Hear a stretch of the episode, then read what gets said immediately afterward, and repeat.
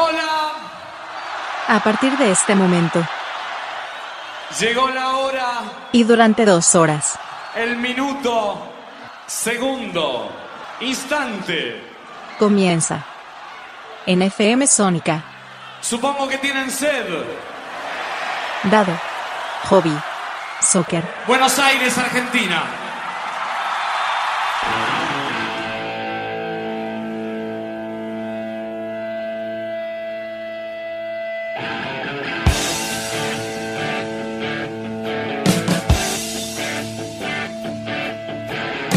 Tengan todos ustedes muy buenas jornadas. Estamos de nuevo en una nueva emisión de Dado Hobby Soccer.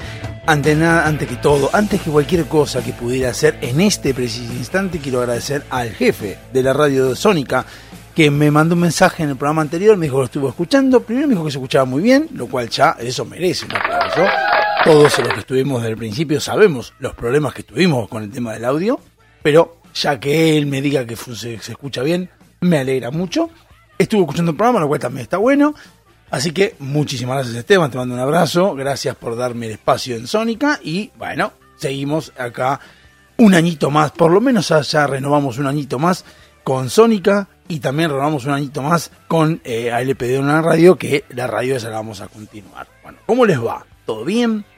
Bueno, eh, la semana pasada, el programa anterior del miércoles pasado, o del jueves pasado, bueno, del programa anterior, eh, no, había, no había llegado todavía a ir a, al recital de, Ciro y los persas. No había podido, todavía no había ido. ¿Qué es lo que había pasado? Ah, no había dado la definición del campeonato. Definición del campeonato. No están las dos cosas. Eh, y ahí, bueno, y también la semana estuve viviendo unas cosas, pero bueno, después lo vamos a hablar de que tiene que ver con, con más con temas más serios. Pero en el primer bloque de Dado Hobby Soccer, este, este en particular, quería mencionar algunas cositas con respecto a una cosa y la otra. Con respecto a Sirio y los persas, eh, no soy fanático, no soy una persona que le guste mucho, ni tampoco soy una persona que sigue a Sirio y los persas, ni tampoco los piojos. No es mi estilo, ustedes saben que el mío es más eso de estéreo, eh, incluso más, más genérico lo mío. Igual yo soy bastante un crisol de razas en lo que es eh, un crisol de razas, como que yo soy del primario de lo que es Argentina, bueno, un crisol de música. Yo no tengo un género definido que me guste, es depende del día. Yo creo que la música tiene que ver mucho con eso. En realidad es mucho lo que uno se siente, cómo está en ese momento, eh, si está triste, si está contento, si está con ganas de escuchar algo tranquilo, tengo ganas de escuchar algo que, lo, que le eleve la, adrenalina. No me encasillo en un género, eh, si tuviera que elegir sería rock, pero depende porque puedo escuchar Huff, que es Rhythm and Blues, puedo escuchar Rolling Stone, puedo escuchar los Beatles, el Beatles escucho poco, pero más, más Rolling puedo escuchar Luis Miguel, puedo escuchar Arjona, puedo escuchar este La Oreja de Van Gogh, que me ha puteado Esteban porque puse mucho La Oreja Van Gogh. Me dijo extrañamente que en la radio no ponen La Oreja Van Gogh, eso es cierto. No, no se escucha mucho. Eh, ahora, por lo pronto, antes cuando estaba Rosas y la playa y todos estos temas, sí, pero es cierto, no se escucha mucho. En realidad, yo la verdad no escucho mucho radio. Hago radio, pero no escucho mucho radio. Eh, de hecho, tampoco escucho mucho música. Hay un tema, eh, y me pasa con la música, no sé si a todos les pasa lo mismo, eh, que yo les digo que es un momento, ¿no? Y cuando estoy laburando, mucha gente me dice, yo no puedo trabajar sin escuchar música. O por ejemplo Alejandro, eh, mi amigo el que hace con las puertas del idioma, me contaba, me decía, yo no puedo laburar o andar en auto, andar en auto, simplemente andar en auto sin escuchar música. En mi caso sí, a mí me parece, pareciera como que la música depende mucho de lo que uno está haciendo y a veces como mi viaje desde mi casa hasta el laburo son 15, 20 minutos, este, y, voy pensando muchas cosas, soy una persona que estoy pensando continuamente cosas, o en este programa, o estoy pensando lo que voy a hacer el martes en la puerta del delirio, estoy pensando lo que voy a hacer en el laburo, no en el laburo en sí, no en el trabajo que tenga pendiente, sino en cómo me voy a ir organizando, a qué hora me voy a ir del trabajo, porque un tema de home office es como que tenemos más flexibilidad horaria, qué me gustaría hacer, mucho de política, pienso, en lo que fui pasando, por ejemplo, en esta semana estuvo el tema de mi ley y la tasa aeroportuaria esta que nos van a cobrar ahora por viajar en avión, eh, que también estaría bueno mencionarlo y en el momento del programa por ahí lo, lo, lo, lo desarrollo, en mi opinión, lo que yo creo, porque he tenido debates con otras personas que incluso pensamos igual, pero ellos tienen otra postura. Y bueno, eh, es como que la música me va distrayendo de lo que es pensar. Y en el laburo generalmente estoy viendo series cuando estoy laburando, porque mi trabajo de sistemas me permite, eh, por ejemplo, ponerme a, a, formatear una máquina o armar un, un, algo y de esa manera estar viendo al mismo tiempo series. Entonces, en base a eso, yo voy viendo series y demás, y no pongo música a veces. Y a veces estoy pensando en el laburo y, o pensando en problemas existenciales. Me meto mucho en Infobae para ver cómo está el país, eh, a ver si aumenta el dólar, si no aumenta el dólar, qué es hay. Y no pongo música. Y no pongo música. Porque a la música le doy un espacio importante para mí. Para mí es importante la música y tengo que disfrutar. Es como leer. Leer y eh, y escuchar música para mí son momentos en los cuales uno tiene que estar tranquilo y tiene que estar con ganas y motivado a escuchar música y motivado a leer. Entonces no tengo un género. A veces llego a la mañana y pongo Arjona, a veces a la mañana pongo Luis Miguel, a veces pongo, pongo Slasher, a veces pongo Iron Maiden, a veces pongo lo que fuere. Bueno, me putió eh, a Esteban porque parece que no le gusta mucho la oreja Van Gogh, pero bueno, lo siento, a mí sí. Eh, así que bueno, y no soy muy adepto, como decía, esto de, de, los piojos ni de Ciro Presas, pero sí me gustan las recitales. Me gusta ir a recitales, me gusta ir a ver eh, el espectáculo de cada uno brinda. Eh, qué banda hay, por ejemplo, me sorprendió muy, muy gratamente ver a Diego Torres. Si bien sí me gusta Diego Torres, pero me gustó la banda, la banda es muy grosa. El recital de Diego Torres es un recorrido por toda América, o sea, pasa desde la música anglosajona de Estados Unidos, pasando por Centroamérica, frena bastante en Centroamérica, y va por América del Sur, Venezuela, Colombia, y música bastante variada. No, tiene, no le veo un género, sí veo una preferencia, pero no veo un género. Eh, muy buenos músicos, bueno, Oreja Banco que es rock, rock y pop, y Los Piojos son una banda rock, se puede decir. Eh, me molestaba cuando era chico que decían rock and roll, y eso no es rock and roll, pero bueno. Eh, para mí rock and roll es Elvis Presley o es este Jerry Lewis, eso es rock. Pero bueno, la oreja, perdón, si los persas lo fui a ver en un espectáculo normal, no, no, no descollante, la verdad que no fue descollante, como me pasó con Huff cuando fui a ver a Huff acá en Santos Lugares, que tocó, eh, acá en un clubcito chiquitito del lugar donde vivo yo, la verdad que no, no fue descollante. Ha habido recitales descollantes, pero en este caso no. Nos recagamos de frío porque en cancha de Vélez ese día uno se esperaba que el 22 de octubre hiciera calorcito, lindo, cuando saqué la entrada en mayo dije, bueno, para, para octubre, va, casi noviembre va a ser calorcito, en un frío de la recalcada de su hermana. Bueno, y la verdad que bien, eh, detecté de, de, de Ciro y los Prazas, detecté que son es medio una banda que todos los temas son para saltar, son como para bailar, hay uno, uno que otro lento, pero no le vi mucha diferencia, mucha eh, heterogeneidad en lo que es la música en sí. Me, la voz de Ciro, la verdad, me provoca paz, me genera como que estoy en la costa, no sé por qué, me, hace acordar del mar. Eh, la música es muy buena, sí, pero un recital normal, nada del otro mundo. Eh, y aparte me sentía sapo de otro pozo por ejemplo, yo voy a ver a Soda Stereo, o iba a ver a Soda Stereo, y uno se sentía parte de una familia y se sentía parte de un grupo de gente que escuchaba Soda Stereo y más o menos entendía los códigos que pasaban adentro, incluso desde el recital y los, guiños que nos mandaban a nosotros. En este caso, no. Me sentía sapo de me, sentía que le mandaban guiños a los fanáticos de los piojos, a los fanáticos de Ciro. Eh, medio insoportable en las primeras filas de, campo como habrá unas 20, 30 banderas flameando continuamente, una cosa insoportable, yo lo hubiese aguantado, pero bueno, pasó Sirio los Persas, la verdad que no volvería a ir, no volvería a pagar, pero ya sé lo que es, no me, no me sorprendió. Como si se nos sorprendió el Banco cuando fuimos al Luna Park.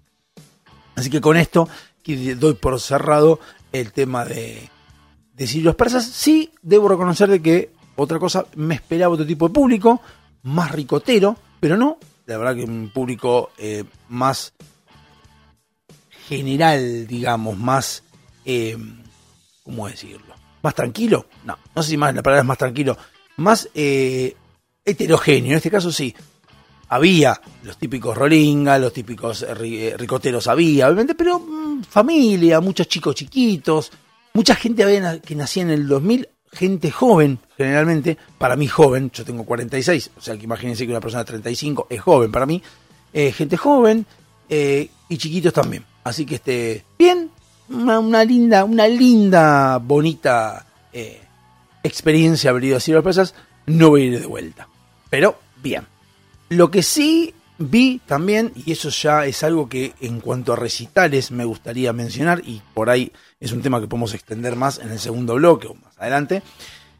El tema de recitales, algo que en, en, una, en la cura de Vélez Arfield, Vélez es un estadio de fútbol, les cuento a todos los que son de afuera, eh, afuera, en las adyacencias del estadio, había carpas de gente que estaba acampando, obviamente.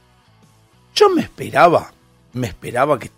Es más, Gisela me dice, están acampando por si los persas. Y yo digo, no me parece porque la gente que está... Te das cuenta que no haría eso de acampar unos días antes para un recital.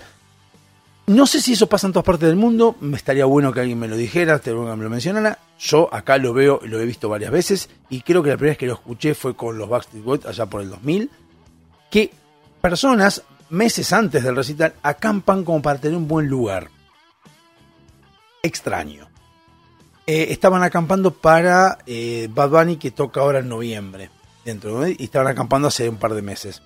La verdad que sinceramente yo he hecho esa boludez no de acampar, pero sí de ir muy temprano, allá por el 22 de junio de 1993, con apenas yo 17 años, me fui a ver a Guns N' Roses y lo tocaban en River, fui a las 6 de la mañana y estuve ahí esperando que abrieran las puertas, abrieran a las 5 de la tarde, ya para las 10 de la noche yo no quería ver ni a Axel, ni a Slash, a nadie, me estaba meando, cagado de sed, tenía todos los problemas, hambre, tenía todos los problemas, pero eh, bueno, vi el recital, obviamente, todo, todo bien, y entendí, y lo que más me puso mal es que una vez, estando adelante, ya cerca de la valla, alguien al lado mío, un desconocido, le habla a otro y le dice, che, no, estuvimos bien, tenemos que haber venido un poco más tarde. Dijo, vinimos a las 6 de la tarde, no de la mañana, y estaban al lado mío. Yo dije, estos están meados, comidos, eh, dormidos, están habiendo tomado agua, y yo estoy al lado de ellos, habiendo llegado 12 horas antes que ellos. Es una pelotudez lo que hice. Ahí es cuando uno analiza y se da cuenta de que hizo la de lo que hizo, recitales posteriores como tipo Soda Estéreo, empezaba a las 10, fue a las 7 de la tarde, y estaba en el mismo lugar que estaba mucha gente que estaba acampando. Bueno, me sorprendía que estuvieran acampando gente para Bad Bunny, eh, hacía meses, eh, me enteré que había vino Daddy Yankee y también habían acampado, me enteré que hay gente acampando desde hace dos meses para un que es en diciembre, o sea, cinco meses acampando para ver a Harry Styles, la verdad, más allá de la boludez que uno puede decir, que bueno, están acampando, se van rotando, que no tienen nada que hacer, y todas esas cosas que se dicen es, nadie entiende de que estás acampando y vas a estar muy cansado cuando llegues, estás haciendo un, una cruzada muy grosa para poder llegar a un recital que tendrías que estar en buen estado porque la gente que está alrededor tuyo no está igual, no hace lo mismo que hiciste vos, entonces va a estar más descansada. Y si va a estar más descansado, obviamente te va a sacar más lugar, te va a sacar más espacio y te va a hacer mierda. Vas a terminar por arriba de la gente, pasando por las cabezas, hasta llegar hasta eh, la parte de afuera como uno boludo y vas a estar cansado. La verdad, sinceramente, no sé por qué acampan. Yo entiendo que es una experiencia, yo entiendo que están muy contentos. También hace poco eh, Justin Bieber suspendió su recital y había gente que estaba acampando y que siguió acampando hasta el día del recital porque tenía la esperanza de que Justin Bieber dijera, no, está bien, voy a hacer recital me, perdón, pero se lo merecen. Eh, la verdad, sinceramente, una boludez gigantesca. No sé por qué lo hacen. Entiendo que será el fanatismo, entiendo que será un poco de adolescencia, un poco de inmadurez, pero bueno, lo vi y es lo que la otra cosa que me llamó la atención de eh, recital que fui a ver, decir los persas. Repito, bien, un 6, un 7 el recital, un 6, un 7 de la experiencia. Bien, no, para, no, no da para repetir, pero por lo menos puedo decir que lo hice. Nos vemos en el próximo bloque y voy a hablar de lo que pasó el domingo. Besi.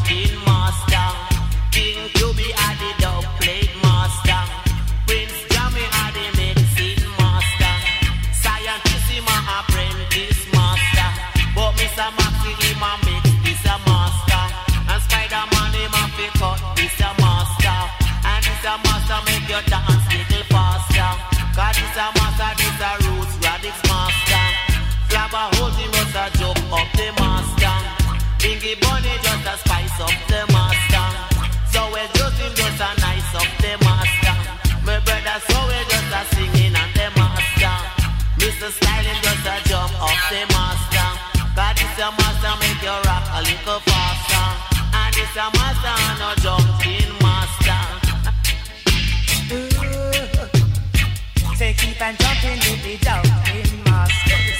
You keep on doing with the jumping masters. God is a master and the jumping master. And it's a up in a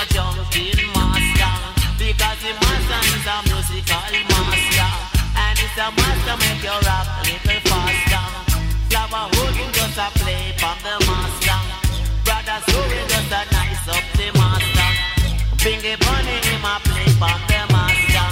And Mr. Styling means a jump up on the master. Spider-Man you have to cut this your master. Because you be a the dub master. Another time him the sound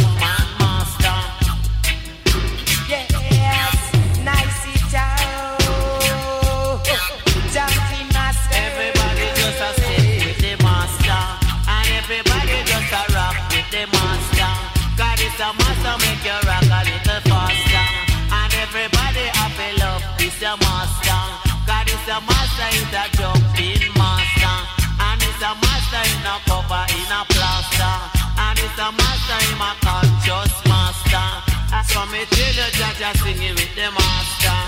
So me tell you, say, Aja happy me master. And it's your master make you dance little faster.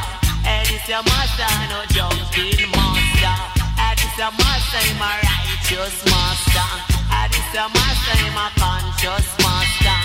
And if you try better sing about the master. Yes,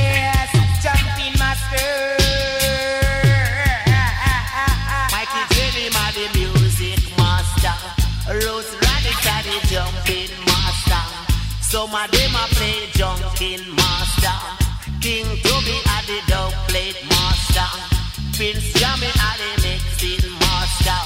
Scientist him a apprentice master. He never miss, he never miss. This a master.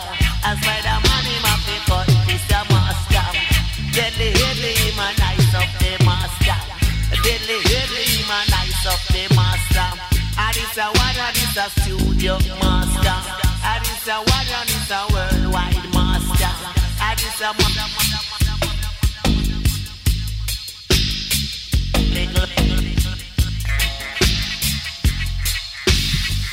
just, I just, I just, I I.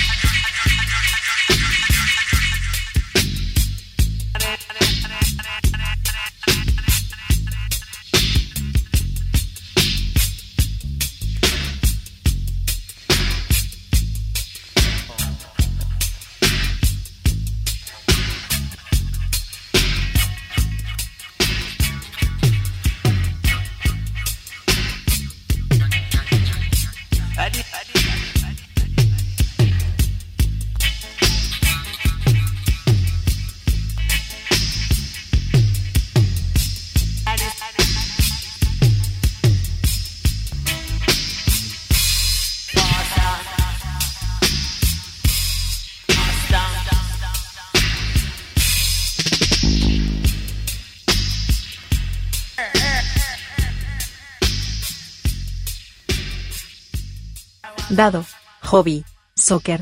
Versión. FM Sónica.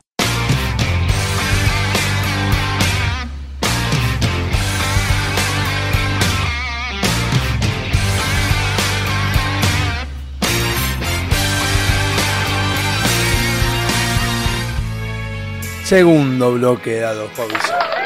Segundo bloque dado Hobby Soccer. Y como dije en el bloque anterior, voy a hablar de lo que pasó el domingo.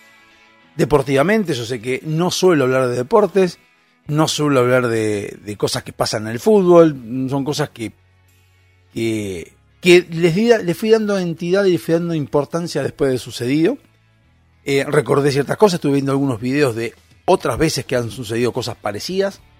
Eh, de lo que yo pienso del fútbol hoy en día, que tiene algo que ver con el tema de los que acampan seis meses antes para ver a Justin Bieber o para ver a cualquier otro, más o menos tiene como un tema de inmadurez, un tema de desesperarse demasiado. Yo creo que hoy en día quien es fanático de cualquier cosa y tiene mi edad, cuarenta y pico de años, y está fanatizado con el fútbol, con eh, la política, con un funcionario público o con, con un cantante, con lo que fuere, me parece que es un tema de inmadurez. No de idiotez, no de boludez, no de estupidez, sino de inmadurez.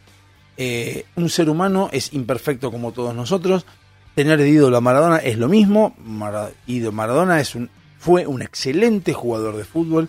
Para mí está por encima de la, de la mera definición de jugador de fútbol. O sea, era mágico, era una cosa que era hacía cosas físicamente complicadas e imposibles para cualquier eh, mortal de los nuestros, de los normales como somos nosotros, así que no es un tema de como Messi, por ejemplo, que tiene buena velocidad, tiene buena pegada, tiene buena buena llegada, tiene gambeta, tiene un montón de cosas, pero lo que hace es físicamente posible, o al menos ves que está haciendo cosas que lo hace por hay una explicación coherente por qué lo hace, porque es rápido. Maradona hacía cosas que vos decís, ¿cómo mierda hizo para hacer un taco y al mismo tiempo una rabona? ¿Cómo mierda hizo? Entonces, eh, como que era elástico y otras cosas más. Entonces, pero ya de ahí a tenerlo fanatizado y no toquen a Maradona, porque Maradona jugaba bien al fútbol, nada más, me parece que es un poco exagerado y es de inmaduro.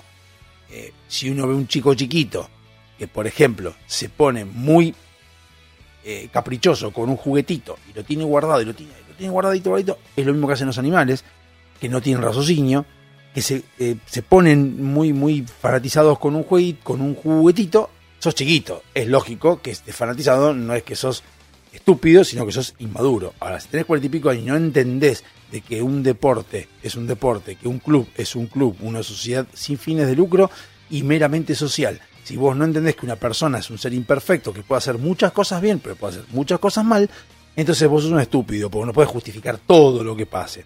Dije que estúpido no, y ahora lo digo. Sos inmaduro, sos estúpido si no te das cuenta que sos inmaduro. ¿Bien? Entonces, yo alguna vez, adolescente, fui fanático de Independiente, me he puesto mal, he, he puteado.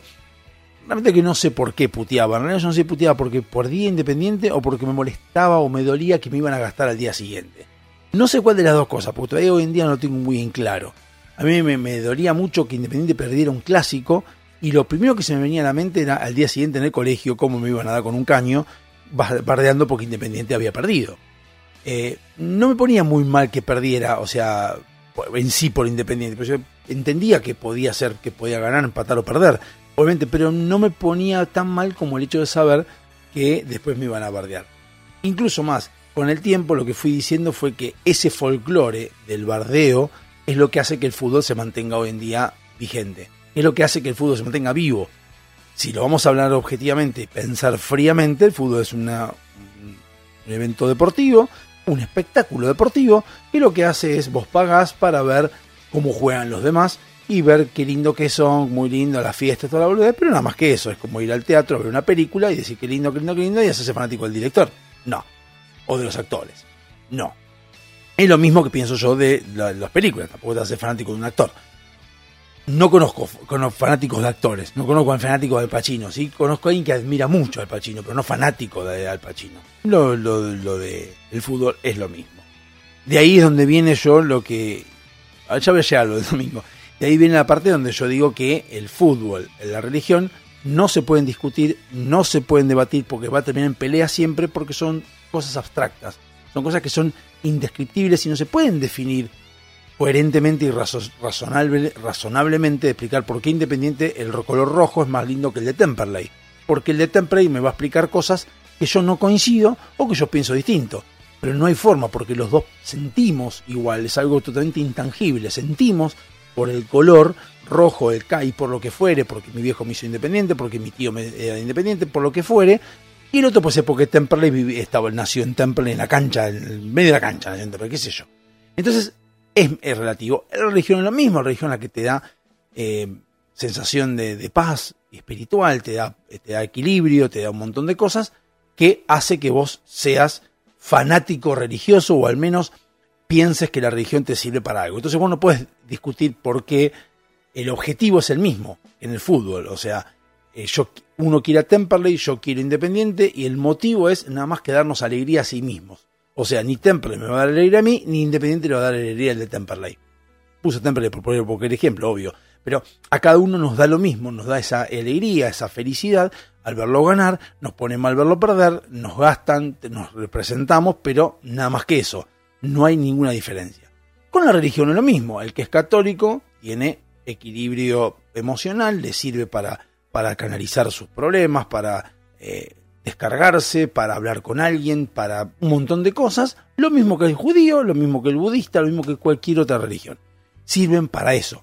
Entonces, vos no podés discutir que el judaísmo es mejor que el catolicismo porque la persona judía te va a decir, no, yo creo en todo esto porque todo esto es lo que a mí me da paz. Y, yo, y vos crees en todo eso porque a vos te da paz eso. No sé por qué vamos a discutir de algo que no tiene sentido. Porque a vos te da paz y a mí también. no entiendo por qué tengo que hacerte caso a vos. Bien, es abstracto. La política no es abstracta. Las políticas son hechos de personas que hicieron cosas mal o bien y tienen hechos fácticos. Yo hago esto, emito dinero, genero inflación, punto. No hay ninguna otra discusión, no hay que discutir más nada. No me importa si vos sos peronista, radical, lo que sea. Eso pasa y eso es fáctico y está, lo estás viendo. Ahora, después vos creas de que está bien o está mal, es otro tema. Son hechos. Entonces la política sí es debatible, fútbol y religión no. Bueno, cuando uno es fanático, es más, más joven, y esa cosa que yo ya lo fui por independiente, en algún momento lo fui, lo reconozco, porque he estado mal y bueno, uno estaba mal y, me pasaba el que al día siguiente me bardeaba Pablo Cardoso, que es hincha Racing, Pablo Cardoso es el padrino de, mi hija eh, y mi mejor amigo, eh, o uno de mis mejores amigos. Pues, hoy en día, con 46 años, esta boludez parece muy de primaria. Mi mejor amiga, una boludez gigantesca. Un gran amigo, eh, un amigo. Entonces, bueno, él, digamos, al colegio junto, bueno, me bardeaba. Ahí es lo que yo más o menos interpreto lo que es el fútbol. Y bueno, ahí está el bardeo. Yo dejé de seguir a Independiente en 2014 cuando ganó Moyano, por cuestiones, sí, exclusivamente políticas, porque Moyano iba a terminar, sabía que Moyano iba a terminar como terminada. Yo no me olvido de que Moyano lo votó el 70% de los socios, que después terminaron echando las patadas en el culo y ganó dos veces. O sea, ahora se, se desesperan poniéndolo a Moyano, pero en 2014, cuando Moyano gana, yo puteaba y dije, Moyano va a terminar haciendo mierda al club. Era obvio porque justamente la política y todo esto no es cuestión de creencia, fanatismo, son cuestiones fácticas y se sabe que es así. Y Moyano es así y tiene ese perfil. No jodan, no rompan, no pretendan que Moyano vaya a venir a hacer algo que no iba a hacer porque está en su esencia. Síntesis, pasaron ocho años y Moyano fundió el club. Eh, más de lo que estaba. Así que bueno, y después están los fanáticos estúpidos que ahora, porque ganó Doman como presidente independiente, dicen, eh, qué hijos de puta, los jugadores ahora pierden todos los partidos, hay que echarlo a Doman, y pase de unas dos semanas que está, ocho años. O sea, yo les digo todo, lo mismo para el país. Si vos rompes una institución, una, un país o lo que sea, en ocho años le haces daño, y la recuperación va a ser por lo menos 16 o 20 años. Olvídate, no va a ser por, es por lo menos el doble de lo que tardaron en dañarse. Lo mismo que romper algo, romper una copa es más fácil que arreglarla todo es más fácil de romper que arreglar, así que no rompan la bola, esto va a llevar lustros, bastante lustros, algo que salga todo bien y que venga algo de la nada, venga un, un agüero y lo podamos vender en, y entre plata y el que, el que cobra no es un delincuente, cosa que no digo que Doman lo sea, pero están los Moyanos dando vuelta, siguen dando vuelta, porque la barra brava sigue siendo eh, moyanista. Pero bueno, domingo, ¿qué pasó el domingo? El domingo, la verdad yo me iba a ver el partido, se me dio que justo Gisela se quedó limpiando la casa y dije, bueno, a ver el partido, qué sé yo. Digo, me puse a jugar a la Xbox porque la verdad que no daba por sentado que Independiente pensé que iba a poder llegar a hacer el partido a Boca, más porque viene hace rato ganando los Boca siempre, y porque estaba Racing del otro lado que podía salir campeón. Si Independiente le sacaba algún que otro punto a Boca. Bueno, me, pongo el partido, me pongo a jugar a la Xbox mientras escucho el partido, puedo penal para Independiente y veo todo el partido, qué sé yo. Cuando faltaban 10 minutos, que Independiente empata al 2 a 2 y Racing va a hacer el penal, yo en ese momento no caí en la idea de lo que estaba pasando. Cuando Racing erra el penal y todo lo que ya saben y todo lo que vean de fútbol, que hayan visto fútbol argentino, saben lo que pasó. Pero después, con el tiempo, empecé a escuchar la famosa La Pechada Argentina, la, una de las pechadas históricas, la de Racing. Y empecé a entender y darle valor y realmente entidad a lo que estaba sucediendo. Racing había perdido un campeonato por un penal a tres minutos de local contra River, contra un River bastante flojo, y entendiendo que Independiente le estaba dando el campeonato. Y erró un penal. Después la discusión es un tema de Racing que discuten lo que quieran. Entonces ahí es cuando empecé a acordarme, y estuve viendo, eh, las veces que nosotros hicimos lo mismo, una vez con Vélez, que hoy, en ese momento, con Vélez, esto era así, última fecha, Vélez iba primero y estaba a tres puntos de Racing. Racing jugaba con- en Colón, con Santa Fe, con Colón de Santa Fe. Independiente jugaba con Vélez, Independiente empatando con Vélez de local, Vélez salía campeón, por más que Racing ganara. Bueno, me acuerdo haber estado en la cancha, haber gritado los goles de Vélez, y Vélez ganó 3 a 0. No sé qué mierda festejamos, la verdad que no sé qué carajo estábamos festejando. Sí me acuerdo que habíamos ganado la decimoquinta copa, pero qué mierda estábamos festejando no lo sé. Y nos ganó este Racing, eh, Vélez 3 a 6 y salió campeón. Igual me parece que nos ganado igual, aunque no nos dejemos eh, regalar los partidos. Y ahí estuve viendo un montón de arreglos y la verdad, después de ver todos esos videos, lo que, a lo que iba, es que yo creo que tendríamos que ver todos los que somos grandes y vemos todos esos videos y vemos la cantidad de, arreglos o suspicacias que hubo del fútbol, entender de que realmente el fútbol es un espectáculo deportivo que nos puede gustar, no nos puede gustar, nos puede entretener, nos puede mm, alegrar, de poner mal, lo que ustedes quieran, pero el fútbol no es un deporte y, y, y- y lisa y llanamente un deporte. El fútbol es un espectáculo deportivo en el cual todo está preparado. Hace rato que vengo diciendo, y lo dije en el principio de este campeonato, ¿te acordás? Yo decía, ¿te acordás cuando el primero y el segundo jugaban la última fecha? Hubo dos o tres torneos que fueron siempre lo mismo. Por ejemplo, Racing Defensa y Justicia jugaban en la última fecha, entre ellos. Y era como para potenciar. ¿Y esto qué pasó? Nadie ve que es algo muy armado. Es muy raro. Boca Independiente y Racing River nunca jugaban en la última fecha del torneo. Jamás. Siempre jugaban en la mitad, en la, decimoquinta o antes de Boca River siempre. Y de repente, las últimas, la última fecha juegan Racing River, Independiente y Boca, y casualmente los dos que podían salir campeones juegan de local. O sea, Racing iba a llenar la cancha, que la llenó, y Boca iba a llenar la cancha, que la llenó. Entonces, a mí, esto no te da suspicacia de pensar de que no vas necesario hacerse tan fanático de fútbol. Pero bueno, síntesis, la verdad, el domingo me cagué mucho de risa, porque me reí mucho, voy a poner risas nuevamente, porque me reí muchísimo con lo que le pasó a Racing. Eh, y viendo y analizando otros videos de otros video- de youtubers y demás, solo voy a decir algo que guárdenlo para después. Boca tiene pecheadas, pecheadas se le dice generalmente cuando uno arruga sobre el final, Boca tiene pecheadas, River tiene pecheadas, San Lorenzo tiene pecheadas y ahora Racing tiene pecheadas. Y no es la primera, es la segunda o tercera. Lo loco es que Independiente no tiene ninguna pecheada. Independiente cuando llega a una final la gana, e Independiente cuando le va mal le va como el culo, pero cuando le va bien sale campeón. Así que con esto quería decirlo nada más y quería volver a enaltecer que vuelvo a ser de hincha independiente y a seguir el fútbol como corresponde. Así que nos vemos en el próximo bloque de Hobby Soccer. Tal vez que Racing sos muy amargo.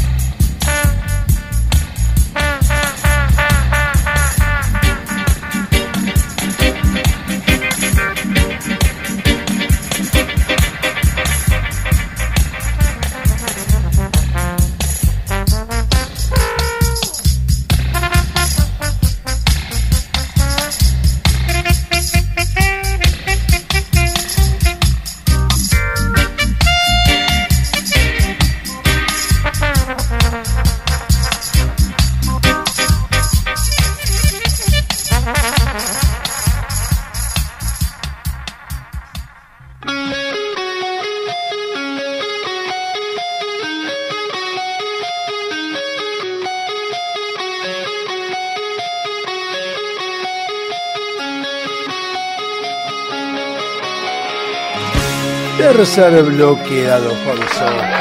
Bravo, bravo, bravo, bravo, bravo, bravo. Bueno, ¿qué quería mencionar en el día de ahora? Ah, primero quiero agradecer a toda la gente que escucha LPD Online Radio. Como siempre digo, todas las veces me sorprendo, los meses, los días, día tras día me sorprendo, que cada vez somos más y que hay gente ya cautiva, ya no es uno solo que escucha todo el día, sino son tres que escuchan todo el día. Parece poco, uno dice tres, no es nada tres, pero son todo el día, está todo el día conectado eh, continuamente con, con ALPD en la radio, así que a mí, la verdad, me llena de orgullo, me gusta. Eh, no voy a modificar todavía la radio porque lo que haya más, cuando haya más gente por ahí que, que piense que, va bien, vamos a ir cambiando la música. Por ahora los programas van a seguir iguales porque estoy muy conforme con los programas que tengo. Así que bien, la tempestad sigue estando vigente ahí, Dados Hobbies que sigue estando, las puertas del río sigue estando todos los, a las 12 de la noche de lunes a viernes, así que bien. Eh, bueno, y eso quería agradecer obviamente. A la gente de Sónica también, sobre todo a Esteban, como ya agradecí, que estuvo escuchando, y sé que hay otra gente que también está escuchando. De hecho, a los de Sentate y Pensá, quería decirle que son los que están antes que la Puerta del Delirio. Los martes probablemente mencionaron que estaban gestionando de ver de hacer el programa los jueves, después de Dado Hobby Soccer, así que bienvenidos si están ahí también. La verdad, muy, muy contento si así fuera, porque la verdad que es un gran programa. Un gran programa que tengo algunas preguntas que hacer. Eh, no se la hago al aire generalmente porque está, está es sobre el final, eh, esperando que empiece a la puerta del delirio. Ustedes saben, los que me conocen a mí, los que conocen el programa de las puertas del delirio, saben que yo no ando ni, ni dando mensajes encriptados, ni tampoco guardando la información y no preguntándolo. Pero la verdad, ¿para qué dan la información de las farmacias de turno? Teniendo Farmacity que está 24 horas, o sea. Por ejemplo, en el caso de Martelli, el que vive en Villa Martelli, ¿para qué querés las, las, las farmacias de turno si en Constituyente tenés a Farmacia de Roma que está 24 horas? O en Villa de Línea también está 24 horas, o sea, está Farmacity dando vuelta en Capital también. O sea, no sé, me mata, me da mucha ternura cuando lo hacen, porque la verdad, sinceramente, sé que es un servicio que se hacía antes y una vez me sirvió acá en Saspeña porque tenía que ir a una farmacia y vi el cartelito en la puerta que decía hoy de turno está cual, no me acuerdo cuál era, fui hasta allá, pero para no ir hasta Pharmacity, pero si quisiera 24 horas, está 24 horas Pharmacity, está todo el tiempo. Pero bueno, eso es lo que me gusta, así que lo que la duda que me quedaba, así que sentate y pensá, bienvenido si vienen los jueves, y si no, bueno, saludo, le mando eh, por elevación para los martes que ayer estuvieron antes que nosotros en la puerta del delirio. Bueno, en la semana lo que pasó, que estuvo este quilombo de la taza eh, de Milei y todo, que estuvieron hablando un montón de cosas, bueno, yo les cuento a la gente que es de afuera y a la gente que no está enterada, eh, se votó se votó en el diputados el presupuesto 2023. Eh, aparentemente son 135 artículos, los cuales se votó se vota en general y después en particular. ¿Qué significa esto? Que se vota en general el presupuesto. Si vos estás de acuerdo con la mayoría de los puntos, la mayoría de los puntos, votás a favor. Y después en particular vas votando uno por uno para ir diciendo, bueno, de los 135 hay 10 que no me gustan, esos 10 los quiero votar que no, a los otros 125 sí, bueno, o lo que fuere. Mi ley, a quien la agredi- ah, bueno, perdón, perdón. Bueno, eso es lo que se vota generalmente. ¿Qué pasó? Hubo gente que votó ciento y pico, 122 creo que votaron a favor y 22 en contra o algo por el estilo, votaron en contra del presupuesto. Entre los cuales estaba Javier Milei, que votó en contra en general del presupuesto porque le parecía que los 135 artículos estaban mal. No, no estaba de acuerdo con los 135, no con uno, sino con todos. Bueno, y los demás votaron bien a favor. ¿Qué pasó? Se aprobó el presupuesto y entonces después se vota en particular los artículos. Y ahí, Milei, cuando llega al punto entre tantos los que se discuten, de todos los artículos que se discuten, uno de esos, que era la incorporación de una tasa para los vuelos aéreos, que el oficialismo gana por un voto, 121 a 120, muchos de la oposición empezaron a decir, che, Milei, que es una persona que pide, creo que en Latinoamérica lo conocen bastante, Milei, que es un tipo que está en contra de, de- de incorporación de nuevos impuestos, aumento de impuestos, extrañamente cuando votan ese- esa tasa que se pusieron para los vuelos nacionales, no estaba para votar en contra. Y si hubiese estado, empataban o no ganaba el oficialismo y no se instauraba. Al mismo tiempo, después un poco de análisis quedó de que la oposición, que es la mayoría, faltaban cuatro, o sea, si esos cuatro de la oposición estaban, iban a ganar, y muchos de la oposición también votó a favor de la incorporación de esta tasa. Entonces, bueno, se dijo a tasa Milei porque no estaba y decía, bueno, justo un voto, no está el que tanto habla de que no quiere poner impuestos, no estaba cuando hay que votar. Entonces después se, abrió un, debate. Y en uno de los debates que hablé con una persona que sí cree en, en- o sea, que piensa igual que yo y piensa igual liberal también, y que apoya a Milei, dice, él tendría que haber estado y haber votado el, el artículo en particular. Yo le digo, mira, me parece que no, porque votó en general todo el presupuesto en contra. O sea, ¿por qué votaría uno por uno? Dice, porque tenés que estar. Y bueno, pero votás uno por uno, te quedas horas y horas votando al pedo de algo que vos sabés decir que no. Bueno, pero tenés que estar porque esa es tu, tu función. Y ahí es donde empieza la discusión, donde se genera un debate y un quiebre, un quiebre lindo, pero quiebre al fin del debate, donde yo considero de que no. A ver, el Parlamento o el- la Cámara de Diputados son los representantes del pueblo, ¿no? De cada uno de nosotros. Mi representante no es mi ley, porque yo a mi ley no lo voté porque no estoy en capital. Yo voté a Expert. Expert estuvo. Que por mi caso, en mi caso a mí no pueden criticar. Pero en la posición de mi ley, que vota en contra del presupuesto en general y es uno de los 22 que votaron en contra, 22 de 270, creo que son, 22 votaron en contra, significa de que vos estás en contra de todos los artículos. ¿Qué necesidad hay de ponerse, de ponerse, qué necesidad hay de ponerse a votar artículo por artículo? De hecho, una de las cosas que estoy pensando en este momento, estaría bueno que en la Cámara de Diputados lo que digan es, bueno, perfecto, si vos votaste a favor del presupuesto y votás completamente el presupuesto, perdón, si votás el presupuesto completamente, quédate a debatir los, los artículos en particular, porque obviamente hay algunos que decís que sí, otros decís que no, porque son los que querés dirimir. Ahora, si votaste en contra todo el presupuesto, estás en desacuerdo con todos. Entonces, de esa manera, lo que tenés que instaurar directamente que esas 22 votos 22 personas que votaron en contra del presupuesto en general, hay que poner a todos que no. Ya pon- ponerlos a todos que no, no hace falta que estén ahí. ¿Para qué, para qué los querés? ¿Para qué querés que estén ahí? Milei, en su exposición en la Cámara de Diputados, dice: No vamos a votar esta aberración, esta porquería, porque esto es. bla, bla", y dio toda su explicación de por qué no lo votaría. Entonces, me parece que lo que está mal es que el que vota negativo en general no está queriendo que eso pase. Entonces, no está queriendo que eso pase, directamente está en desacuerdo con todos los, los, los puntos. Entonces no es necesario que se quede. ¿Para qué querés que se quede? Ah, para que vote en contra. Y ya está, sí. Yo, es más, voto en contra, en contra. Poneme a mí, pongo el, pajarito de Homero. Poneme a mí, negativo, negativo, negativo. No sé para qué carajo querés que esté. En el caso de positivo es distinto. Porque vos podés votar positivo porque de 135 artículos estás de acuerdo con 100 y dices 35 no los voy a, a votar. Entonces sí necesito explayarme en cuáles quiero y cuáles no. Ahora, el que está votando negativo, que no quiere el presupuesto bajo ningún aspecto, son todos negativos. En todos negativo, no te abstenés de ninguno. Otra cosa que también me parece que está mal, la abstención. La abstención me parece una pelotudez gigantesca. Eso de abstenerse es de eh, sorete. ¿Por qué? Porque si vos sos representante del pueblo y vos tenés que opinar, teóricamente yo te puse a vos en el diputado para que vos leas los proyectos de ley, para que vos tomes una determinación y que esté acorde a lo que yo más o menos pienso o que estemos de acuerdo. Abstenerse de decir, ah, no sé, no tengo idea, no sé. Fíjense ustedes porque yo la verdad que no sé. Me parece una boludez abstenerse a, un, a una votación de parte de la Cámara de Diputados, que es lo que uno realmente vota eh, o pone a sus representantes. Pero en el caso de Milei, a mí me parece que lo que hizo, y es correcto, haber votado en contra y retirarse diciendo yo no quiero nada de esto que ustedes están votando. Todo lo que ustedes están dando es una boludez. Yo no la quiero. Si están todos en duda, pongan todo negativo y ya fue. La pregunta es, ¿dónde están esos cuatro que no estaban de la oposición que teóricamente ahora salen a decir que porque Milei no estaba, el oficialismo ganó, y bueno, pues siempre llamó a tus cuatro personas para que voten en contra.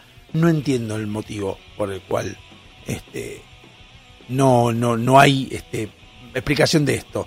Obviamente se hacen los boludos porque, ya no sé, se fueron a hacer caca, qué sé yo, que mierda dicen, y no están los de la oposición. Entonces, cada vez que veo, y es lo que hago en el trabajo generalmente cuando, cuando digo que no escucho música, me pongo a escuchar, a veces me he escuchado algunas sesiones del diputado, unos pedazos, para escuchar qué debaten, y yo pensé siempre que la Cámara Baja o la Cámara Alta debatían cosas más eh, a niveles de vocabulario o de planteos mucho más técnicos, mucho más complejos. Y a veces yo no lo escuchaba y decía, no, es muy complicado esto. Cuando lo escuchás, cuando te sentás a escuchar lo que están hablando, son como nosotros en un bar discutiendo las cosas del país, pero debatiendo con sus explicaciones coherentes. Están algunos que tiran datos pelotudos de distintas partes del país a propósito para mezclar, para, para, marear o lo que fuere. Pero la mayoría plantea situaciones que vos las escuchás y decís, ah, tiene razón lo que dice. O no tiene razón, lo que sea. Pero más o menos explican. De hecho, siempre lo mismo, cuando hablas del frente de todos, te hablan de que Macri, y siempre van para atrás, siempre comparan con el gobierno anterior como si después de, tenemos 39 años de democracia, y después de 39 años de democracia, la culpa es de 4 años de, de Macri y 6 de Alfonsín, y 2 de la Rúa. Ese es todo el problema. Fueron 12 años, de 39, 12 años que eh, se- nos llevaron a la debacle. Lo cual tengo que decirles a todos ustedes que por ahí sí, vamos a dar de cuenta que Macri es el culpable, y vamos a dar cuenta que Alfonsín es el culpable, y vamos a dar cuenta que De la Rúa es el culpable. Estamos todos de acuerdo. Perfecto, listo, son los culpables.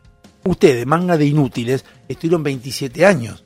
No supieron resolver los quilombos que hicieron los demás. Entonces, a mí no me preocupa si fue mucho quilombo o poco quilombo. Son los ineptos, porque no son capaces de solucionar un quilombo que generó ahí en 6 años. Entonces, o en 6 o en 12. Entonces, tengo que pensar de que ustedes o son soretes, cínicos, que es lo que yo creo, o son inútiles. Si son inútiles, no se presenten más a elecciones porque no sirven. O sea, no sirven. Yo, ¿para qué quiero votar a alguien que me va a estar diciendo, eh, porque lo que pasa que eh, yo no puedo caminar porque me cortó la pierna? Bueno, fíjate que va a ser una prótesis y no, la culpa es que me cortaron las piernas. Y bueno, pero que hace algo para cambiar. ¿Qué, qué- para qué salir? Ah, no tengo idea. ¿Y para qué mierda estás? ¿Para qué te voté? Al pedo.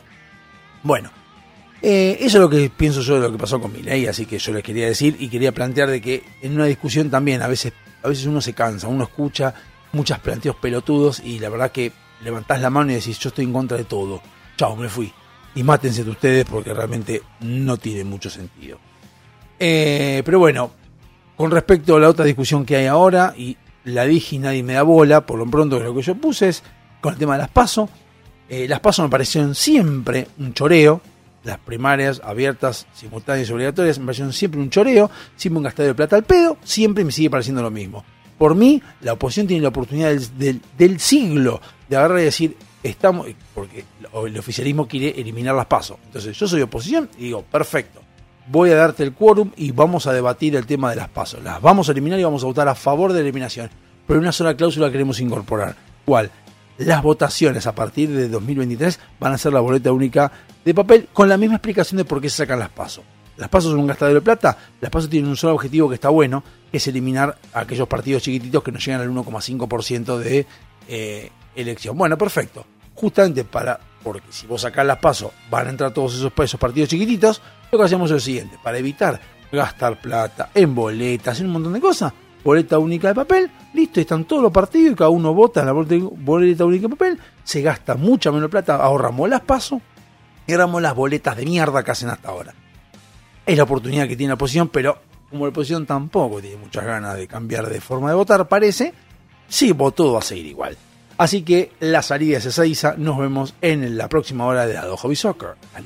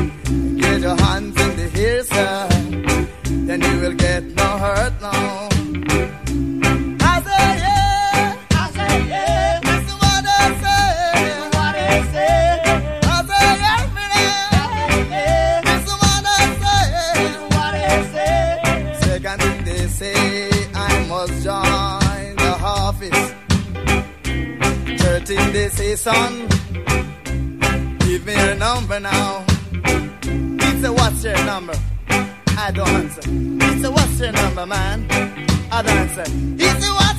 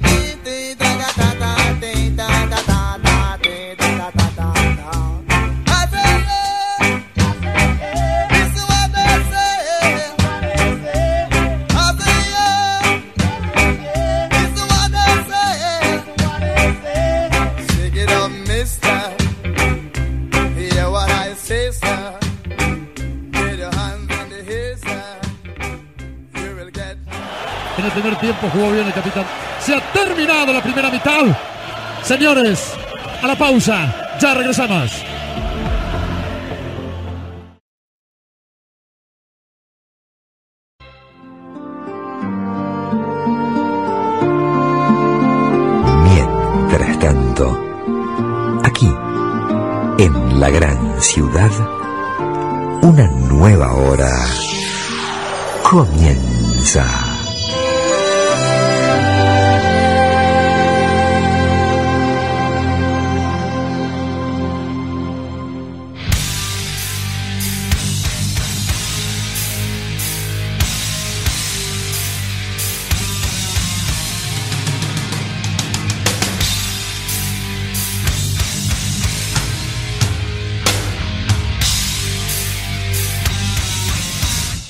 Cuarto bloque dado Hobby Soccer. Estamos nuevamente en la segunda hora de dado Hobby Soccer. Y la verdad que quería contar una cosa que, una película que vi, creo que salió en el diario, el motivo, ¿no? La, la historia, que no me acuerdo si hablaban de la historia en sí, no, era trágica, ¿no? Pero una historia que creo que salía en el, en el diario y mencionaban de que en Netflix estaba la película. La película se llama eh, eh, Escuela Católica. Bien. Trata de un grupo de adolescentes que eh, mostraban más o menos como que tenían medio como res- re- restringido, no, reprimido el tema sexual, como que querían debutar todos y que eran chicos de 16, 17 años. Entonces básicamente lo que hacen es embaucar, en- o sea, engañar a unas chicas que, que conocen y las llevan a una casa que tenían en las afueras y bueno, terminan violándolas, pero violándolas durante dos o tres días eh, y cagándolas a palo y intentando asesinarlas a ambas, pero terminan matando a una de las dos y bueno, y a una no la matan, bueno, esa es la historia real, ¿no? Y bueno, uno, uno ve, dice que, que, que bárbaro, no, no, no sé si, no, enojarse obviamente que sí, pero claro, obviamente no, no, no se llega a entender mucho eh, como, como no, la sociedad no dice nada, porque es como que la sociedad sí disputea, pero es como que no lo ven tan, tan mal. Y eso es lo que me llama, porque es italiana, no se ve como hoy que se plantearía como una aberración tremenda, aunque lo fue, incluso fue un asesinato, es más, se habla más de que el problema es el asesinato que la violación en sí. Y ahí después, cuando está terminando la película, termina, bueno, muestran la resolución, como termina todo, ponen que al momento de, eh, eh, ese, de ese flagelo que pasaron las chicas y pasó la chica que, que siga viva, en ese momento el estupro no era penado por la ley, sino que era algo moral, como que estaba mal hacerlo, pero que no era penado por la ley. Ahí buscas un poco de estupro y te encontrás con que estupro es engañar a una menor o un menor para aprovecharse sexualmente de él o ella. Bien, que en ese momento no estaba mal visto. Entonces, mm, o sea, estaba mal visto, pero no estaba penado. Y lo ponen por la ley, bueno, qué sé yo, más allá de que después obviamente mataron a una persona a golpes, o sea, desde ya obviamente que están en cana, bueno, y muestran todo como qué pasó después. Pero yo me situé en ese momento y en esa situación y eso lo empecé a disparar para distintas situaciones que fueron sucediendo. Me hizo acordar la de Cacho Castaña, cuando Cacho Castaña dijo lo de la violación, famosa frase que después le, cayeron con, con toda la, la ley, está bien, bien caído, pero le cayeron con, con eso diciendo eh, que porque él dijo, ¿cómo fue que dijo? Dijo, ah, bueno, si, si te están violando eh, y no tenés manera de, de- de defenderte o de salir de la situación, relájate y gozá. Como si no, ya está, listo, ya estás en la situación, por lo menos disfrútalo. Obviamente que está mal lo que dijo, obviamente que uno no lo concibe y uno no tendría ni que, ni que, ni que plantearlo. Pero también hay que entender de que Cacho una- tenía una edad de unas generaciones mucho más viejas y que situarse en esa, en, esa, en esa época donde él escuchó por primera vez esa frase, que no es una frase atinada, no es una frase que hoy en día en 2022 funcione, pero vos no podés sancionar a Cacho Castaña por algo que le pasó o que dice que muchos antes eh, en otra época lo decían. Entonces cuando vos te situás en todo eso, entendés que a lo mejor los tiempos son necesarios para llegar a que hoy sí esté sancionado o esté penado o esté criticado o esté totalmente fuera de contexto decir una barra basada por el estilo. De hecho lo veo yo en mi, propio, en mi propia mente. Cuando yo tenía 20 años, tenía 17 años, nunca me fui de una persona que le gustaba gritar a las chicas por la calle, pero sí, a veces me juntaba con mis amigos, le gritábamos y decíamos, nunca hice nada, nunca se me ocurrió siquiera, yo era muy pelotudo, muy pelotudo en el sentido de que no encaraba chicas, o sea, menos, imagínense que menos levantar la mano, tocar un culo sin consentimiento. Lo mío era siempre el, el terror de que me pegaran un cachetazo, así que olvídate que yo fuera a hacer algo abusivo hacia una mujer, olvídate. Pero fuera de eso, eh, yo no lo veía como algo que estaba mal. Y después resulta que con el tiempo vas entendiendo y vas eh, llegando a conclusiones de que no está bueno eso.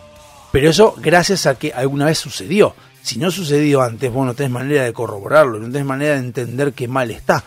Entonces, entiendo lo que pasó en esta película y entiendo cómo hay veces gente que hoy en día está eh, condenando a otros de años atrás que pasaron cosas que ya no son, eh, que hoy no suceden y que hoy no está bien. Hoy, por ejemplo, escuchar un chiste machista, escuchar un chiste en contra de las mujeres, agresivo hacia las mujeres, creo que no está bueno en televisión. Eh, incluso más a los homosexuales tampoco. Y eso que cuando uno estaba, ponele, en la, en la, ¿cómo es? En la, eh, en la, en, la televisión, todo escuchaba, por ejemplo, a Florencia B, que le daban con un caño a Florencia B, y ella misma se gardeaba. Si bien hoy en día ella sale a decir de que le molesta que le diga que ella es mujer, se llama Felicity, no, eh, Florencia, Fátima, no sé qué mierda, eh, y la diferencia de Licita Agliani que lo reconoce, eh, se ríe de sí misma, se ríe que ella es eh, un travesti y lo dice con mucho orgullo, lo cual me parece muy bien. Entonces creo que han cambiado cosas, pero para poder llegar a entender de que está mal decir que un travesti eh, peyorativamente es travesti o todo eso, no sirve lo que quieren hacer, por ejemplo, el INADI, que ahora nos quiere enseñar cómo tenemos que plantear el tema de los reclamos a los, árbitros en el fútbol, no decir que sos puto, eh, no decir que son todos putos, vamos a romper el culo, todas esas cosas no quieren que sea de esa manera y me parece que una boludez que venga alguien a decirme cómo tengo que manejarme. La sociedad se va a encargar de plasmar cómo va a ser la forma de comunicarse entre nosotros. No necesariamente tenemos que entender de que viene alguien con un papel a decirnos cómo tiene que ser o hacer una marcha. Eh, pero en esto de la película me llamó poderosamente la atención ver cómo en la época que esto sucede, que creo que no estamos hablando del año 20, sino hablamos del año 70, eh, cómo en esa época estaba mal visto el estupro, pero no era un problema legal, ilegal. Entonces, ahí uno empieza a entender de que en esa situación muchas personas teníamos, teníamos, o somos seres humanos todos, una enseñanza, una cultura que venía de otra forma. Por ejemplo, y vamos manteniendo y vamos modificándolo, el cumpleaños de 15 no es precisamente que la chica festeja los 15, se va de viaje con, el, Travel Rock o con lo que fuere, sino que el cumpleaños de 15 es cuando la sociedad pone a la mujer en condiciones de quedar embarazada y poder procrear y poder estar casada y demás. Esa es la idea del cumpleaños de 15.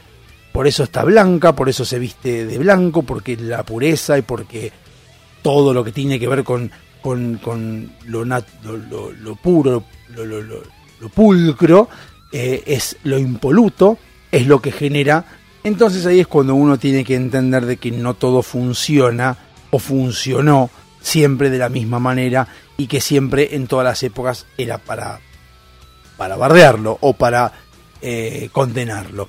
Eh, y esto me hizo, me hizo entender esto, esta película me hizo entender eso, me hizo ver de que está bien hecha, está hecha desde un punto de vista eh, adecuado a la, a la época, no es una película hecha directamente en 2022 y diciendo esto está mal y hay que, hay que bardear, hay que hacer las cosas como están hoy en día y tampoco está, está bueno que alguien venga a decirnos cómo tenemos que manejarnos como sociedad. Y esto me lleva a pensar en muchas situaciones que pasan hoy en día, desde hablar con la E, desde incluir, desde pensar que, que- que las cosas hay que hacerlas de la manera que quiere alguien y no como quiere la sociedad. Porque, por ejemplo, el tema del fútbol, el tema de si te rompo el culo, el tema de que te, son hijos nuestros, el tema de que te vamos a, a lo que sea, es algo que es en- íntegramente en el fútbol y se maneja y nadie se ofende porque a otro le dicen le vamos a romper el culo. De hecho, el mismo homosexual a veces hace el mismo chiste. Te vamos a romper el culo o rompeme el culo, lo que fuere. Entre hombres, entre heterosexuales, y esto no hay manera de, tampoco de, negarlo porque lo decimos muchos, no jodemos con el tema de ser gays. Decimos, sí, vení, rompeme todo. Esas cosas las solemos hacer nosotros también como chiste, como gracia, como lo que fuere. Entonces, a veces, a veces, y solo a veces, no está bueno estar siempre planteando cómo tienen que ser las cosas o cómo debiera ser la forma de comunicarse entre nosotros. Y tampoco venir a plantear que un librito hecho por Lerinadi, en este caso por Donda, nos diga, bueno, pero si ustedes van a ver fútbol, deberían pensar de que la forma de comunicarse y de gritar los goles no es la correcta. Deberían hacerlo un poco más, no sé, más suave o más integral o más familiar. Me parece una pelotudez porque realmente cada uno eh, dentro de su entorno lo dice. Es como en el teatro tienen sus formas de hablar, como en el cine tienen su forma de hablar, como en todos lados tienen sus formas de hablar y sus códigos. Y esos códigos que se manejan es el habla y no significa por eso de que realmente vas a ir a romperle el culo a un rival o a alguien que es hincha de otro cuadro. Es simplemente una manera de representarlo en el fútbol. No es lo mismo que cuando vos estás tomando que el estupro, y esto que estamos hablando, que es la diferencia entre estupro y abuso, el abuso ya es cuando no está consentido, sino el estupro es está con, siendo consentido una persona menor de edad. Yo desconocía que existían legalmente de 10 de, hasta los dos, hasta los 13 años es este no hay manera de que haya es estupro siempre, porque no hay forma de que vos le hagas algo un menor, eso es ilegal totalmente. Eh, creo que es la sexualidad totalmente prohibida o lo que fuere. De los 13 a los 15 es una sexualidad relativa donde tiene cierta libertad, pero no tanta. Y de, de los 16 en adelante es sexu- sexualidad plena, donde la persona, por ejemplo, Telma Fardín, si fue violada, debe ser este, sancionado D'Artes por violación, pero no por estupro ni por abuso de menores. Porque ella pudo tranquilamente haber dicho que sí, que accedía a tener sexo y él podía tener sexo, porque después de los 16 puede tener sexo con cualquier persona de cualquier edad. No necesariamente tiene que ser alguien mayor, o de 20 años, o de 30 años, o de 40 años. Después de los 16, puedes, si vos tenés consentimiento, puedes tener sexo con quien quieras. Si es violación, que es lo que ella de- denuncia que le hizo eh, D'Artes, hablamos de una violación eh, hecha y derecha, que hablamos de cualquier edad, no importa si tenga 30, 40, 50, 60 años, fue violada. Si esto es así, se comprueba. Así que lo de menor de edad ya no tiene nada que ver, entonces tiene mucho que ver leer también el Código Penal y leer un poco más también y entender, en este caso te lo recomiendo a Lean Riccio, que es un youtuber que habla mucho de todo este tipo de cosas, de las leyes que van modificándose y que van naciendo y que van haciendo que las cosas funcionen más acordes a 2022. Pero, ¿cómo está hoy en día? Pero sí me sorprendió esto de la película que les quería contar, más que nada para que la vean. Es una buena película, es una película italiana, como les dije. Está en Netflix, se llama Escuela, Escuela Católica y tiene, para mí, tiene mucho que ver lo que le enseñan, porque ahí lo está mostrando, es lo que le enseña la escuela católica a los chicos y que logran que se repriman y que piensen de que está bien que si quieren algo lo tengan y que está bien que esa, esa represión de sexual a un adolescente que naturalmente quiere eh, tener sexo y quiere procrear porque es cuando nacen las, salen las hormonas y todo, como la social, la represión eh, religiosa permite que pasen estas cosas que son aberraciones hoy en día, pero que en esa época ni siquiera estaban mal vistas. O sea, perdón, estaban mal vistas pero no estaban penadas por la ley. Hoy se está penado gracias a esto que pasó este, y creo que tenemos que entender más como sociedad que no podemos imponer las cosas que nos parece que están mal, aunque a todos nos parezca que están mal. Porque si a la mayoría nos parece que algo está mal, en un corto plazo va a terminar siendo ilegal, ilegítimo y penado. Mientras, tanto, mientras no lo sea, es porque evidentemente la sociedad no quiere que eso sea penado como quiere nadie, que es, no digamos, te vamos a romper el orto en Nigeria cuando agarremos. Así que este, nos vemos en el próximo bloque de Hobby Soccer, en el quinto bloque. Hasta luego.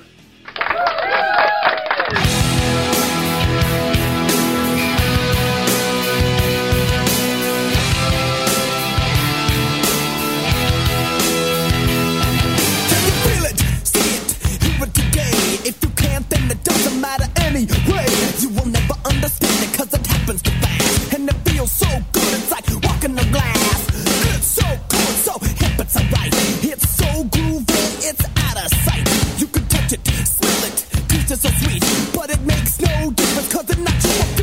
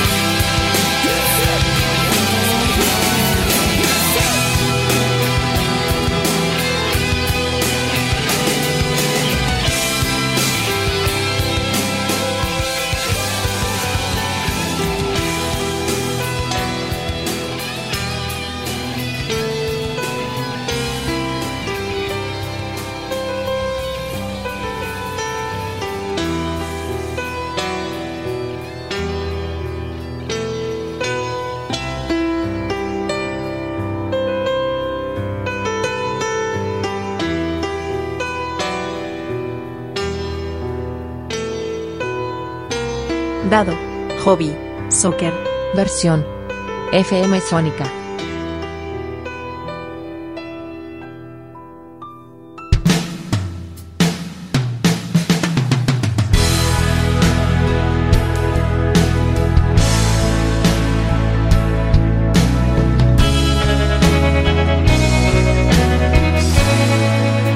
Quinto bloque dado Hobby Soccer. Ahí los aplausos, medallas y beso de todo lo concerniente con el quinto bloque dado Hobby Soccer. Aprovecho nuevamente para agradecer a todas aquellas personas que están escuchando el programa en este momento desde por ALPD Online Radio eh, y los que están escuchando por FM Sónica también.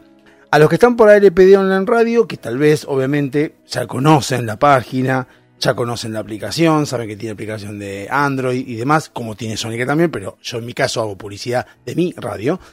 Em, es importante mencionar de que también tenemos página ALPD, alpd.com.ar y ahí te puedes meter y puedes encontrar, escuchar el vivo, tiene un reproductor muy bonito que puedes escuchar el, eh, la radio en vivo en el momento y también puedes leer alguna que otra pavada de las que escribimos. La verdad a veces lo mantengo actualizado, eh, levantó algunas cositas, este, pueden bajarlo en PDF, hay varias cosas escritas de parte de Gabriel. Gabriel es el que hace la tempestad y Gabriel es uno de los fundadores de 220, uno como ya les conté alguna vez, los primeros, el primer programa que eh, hizo que yo incursionara en radio, al menos allá por el 2, el 10 2 de octubre de 1999. Y bueno, Gabriel no estaba en esa época, pero después fue parte importante del programa. Él era nuestro escritor, el que escribía los radioteatros. Si escuchan el programa La Tempestad, van a enterarse de por qué, porque son los hace él, los edita él, hace todo él. Y bueno, eh, hay escritos que están puestos ahí. En breve voy a agregar escritos de mi papá, de, de los libros que hizo. Programa que pueden escuchar todos los días de lunes a viernes a las 7 de la mañana por ALPD Online Radio. Es El Mago de Oz. Son tres libros que hizo mi viejo, que los lee él mismo. Uno es eh, Memorias de un giro argentino, el otro es El Indio sin Gracia y el otro es Te acordás hermano. De todos hay eh, programas para escuchar, así que están ahí, los pueden escuchar. Bueno, y el, después en, durante el programa está Las Puertas del Delirio eh, a la medianoche, como ya dije antes, y está dado Hobby Soccer, obviamente este programa repetido también en otros momentos. Hay también programas de 220, de allá de la época del 99, como para que, que quede asentado al menos al mundo de que las boludeces que digo hoy también las decía cuando tenía 20 años. Eh, algunas sí, otras las he modificado, las he evolucionado las boludeces, pero siguen estando. Eh, y después música, música variada, de, los 90, de los 60, de los 70, hits, hay de todo. Hay trap, hay reggaetón, hay hip hop, de todo. Así que bueno, les quiero agradecer porque de muchas partes del mundo están escuchando, como les dije, y siguen sumándose países a, a, este, a esta aventura, a, este, a esta locura que se me ocurrió un día. Para mí es una locura, repito, yo tengo 46 años y para mí es una locura tener una radio digital, por más que sea digital. Eh, yo sé que la otra radio, la tradicional, eh, requiere mucha inversión, esfuerzo, dedicación, pero bueno, la digital, yo soy, soy de los que piensa que eh, yo de los que piensa que la radio digital es el futuro, o al menos es, no es el futuro, es lo que hay hoy en día. Eso de decir es el futuro es una pelotudez porque uno dice siempre es lo que se viene. ¿Qué es lo que se viene? La radio digital. Pero ya está, radio digital. Lo que querés decir, entiendo, es se va a popularizar la radio digital y va a traer consecuencias como la muerte de la radio tradicional. Yo eso no lo creo. Sí creo que se ampliaron las voces, yo creo que sí se ampliaron las razones, los motivos, las opiniones, la música, se amplió exponencialmente a la potencia N, increíblemente infinito el número eh, de lo que se ha expuesto, digamos, todo esto, pero eso no significa que muera tradicional, porque, eh, vamos a ser sinceros, uno pone a pensar lo mismo con la radio digital. Hay muchas radios digitales, muchísimas. Somos 8 mil millones de personas en el mundo. Yo no quiero que me escuchen 8 mil millones de personas. Tampoco quiero que me escuchen 10 mil personas. Me alcanza que me escuchen 6, 5, 3, 2. No me importa. Por esas personas que no conozco y que me están escuchando, me encanta. Porque por ahí se puede estar bueno. Uno puede hacerlo para alguien. Y yo no necesito escuchar que me escuche mucha gente. ¿Estaría buenísimo? Sí, estaría buenísimo. Pero no es necesario. Y hoy en día no dependo justamente la publicidad, lo que sí los medios de comunicación grandes o las radios necesitan de la publicidad para poder seguir invirtiendo en su, en su radio. Yo no, porque mi inversión es el trabajo que tengo diariamente, en la instalación de cámaras y sistemas en la parte de la empresa donde trabajo, así que no necesito un, un aporte externo para, para poder continuar con la radio, así que por lo tanto lo hago y me encanta porque se, se, se- pone una plataforma donde lo escucha el mundo entero si quiere. Y lo constato porque la verdad que sigue siendo desde hace mucho tiempo, esos muchos meses, casi un año, hace que Estados Unidos es el país que más escucha esta radio. Más escucha esta radio, me sale en el reporte, Estados Unidos es más se escucha, segundo es Argentina obviamente, pero el primero es Estados Unidos. Estados Unidos escucha mucho esta radio. Y yo no sé, tal vez puede ser de que haya gente en Miami, en Orlando, en Boston, en un montón de lados, que a lo mejor están escuchando Estados Unidos, son argentinos y dicen, "Uy, me escuché una radio argentina, qué bueno, a ver qué onda. No, no se habla de las boludeces o de las cosas de noticias que se hablan generalmente en las radios habituales de acá. Así que bueno, por ahí lo están escuchando. Está Colombia, Panamá, México, eh, puede ser mi hermano ese, México, este, Costa Rica, las Filipinas, las Islas Caimán estuvieron una vez, en el reporte me salieron, eh, las Islas Seychelles me salieron también, esa haber sido Cristina, calculo, eh, Cristina ahí tiene su banco. Eh, no sé por qué las risas, porque la risa no tiene nada en realidad, porque es plata nuestra que está ahí, pero bueno, no importa. Bueno, eh, ¿qué es lo que fue pasando ahora que también quería mencionar en este bloque? Porque lo, lo advertí, lo dediqué y lo dije directamente, se lo iba a dedicar a ellos dos, que es a Sebastián Ruiz de Bomba de Tiempo, que está en FM Sónica, y de Alejandro Polisi, que está en A las Puertas del Río los martes por FM Sónica también. Y no tiene nada que ver con los programas, tiene que ver con las personas en sí, y no es algo que tenga que ver con su reacción o cómo son ellos. No importa porque no tienen por qué conocerlos. Pero ellos me disparan algo que me genera y que me replicó muchas otras personas. En este caso mi prima también, Joana, a que le mando un beso enorme. Eh, pero Joana es otra de las personas también que me, que me hizo pensar en esto. ¿Qué es lo que quiero decir con esto? Eh, WhatsApp. Todos conocemos el WhatsApp, o al menos la mayoría del mundo conoce WhatsApp, sabe para qué está, sabe de quién es, sabe cómo se usa, todos. La gente, hay gente, hay personas, y me fastidia muchísimo. Yo soy una persona que tiene misofonía. La misofonía es un problema de que nos puede llegar a molestar. Mi hermano tiene, en- no sé qué nivel tiene, pero yo tengo un nivel más bajo que él, pero me molesta. Con la gente cuando mastica, cuando hace ruidos con la boca, ¿no? Me genera una sensación extraña de explicarle al otro que tengo como un odio, una cosa visceral que me sale de adentro y la persona sabes que no tiene nada que ver, porque está comiendo, no está haciendo nada a otro mundo, o sea, y si come papas fritas hace ruido, no hay forma de que evite las papas fritas y tampoco es cuestión que tiene por qué evitarla, está comiendo, sino algo que necesitamos todos. Entonces, uno trata de, ame- de me- amenizarlo en uno mismo, trata de no joder y no, no romper las bolas, pero molesta. Eh, bueno, esto me genera lo mismo, el mismo sensación, el mismo pensamiento, la misma vira- viralidad o visceralidad con respecto a los problemas que me genera y la ira que me provoca. Y esto lo tengo que hacer y decir. eh, y como decía desde el WhatsApp. Las personas, ¿por qué no entiendo en qué contexto? Lo fui averiguando igual, ¿eh? ¿En qué contexto una persona manda para decir, hola, buenas tardes, ¿cómo estás? Bien, te quiero hacer una consulta. Avísame cuando te puedo llamar. Por ejemplo, una cosa así. En ese mensaje son cinco renglones. Esos cinco renglones, ¿por qué mandas cinco renglones? Lo cual, la primera respuesta que se tiene al otro lado es, bueno, a mí no me molesta cinco renglones. También no me importa lo que a vos te moleste, a mí me molesta. Y no es que me molesta así, ves los cinco renglones y decís, wow, cómo me rompes las bolas con tus mensajes. Y te molesta leer cinco renglones. No es eso. Es que cada mensaje que llega de WhatsApp suena el celular. El celular suena con el sonido que vos tengas, no importa, puede ser un cling o puede ser un, sonido de dos minutos, no importa, pero es un sonido. Entonces, cinco renglones es cling, cling, cling, cling, cling. A veces ni siquiera suena el sonido, sino que se superpone con el anterior y es más molesto. Ahora, lo que yo quiero explicarles estos, y esto es un problema también tal vez mío, pero voy a explicar por qué este no es tan mío. Yo con el microondas me pasa más o menos lo mismo. Y sí, el microondas suena gracioso lo que voy a decir, pero el microondas... Me molesta, por ejemplo, esperar hasta el último segundo para que suene. Pero no porque me molesta que suene, ¿eh? No, no.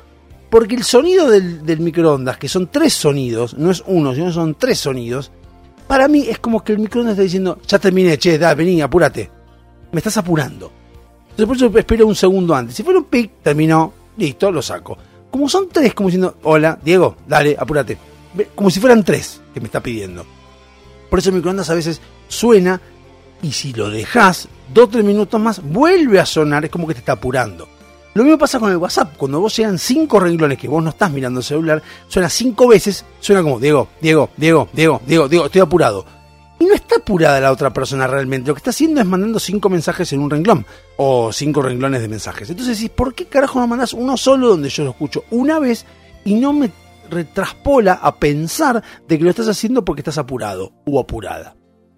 Entonces, y el sonido, el coso suena. Ahora, hasta ahí la explicación de la persona que lo hace, porque muchos de ustedes lo debe hacer, es, che, qué rompebola, que son vos y toda la gente que le molesta que mandemos cinco renglones. Excelente, perfecto, tenés razón, somos unos rompebolas importantes. El tema empieza a cambiar cuando le preguntas a la persona por qué manda eso y la explicación que da. Y ahí es cuando te genera más ira todavía. Por ejemplo, el microondas suena tres veces y yo lo saco un segundo antes.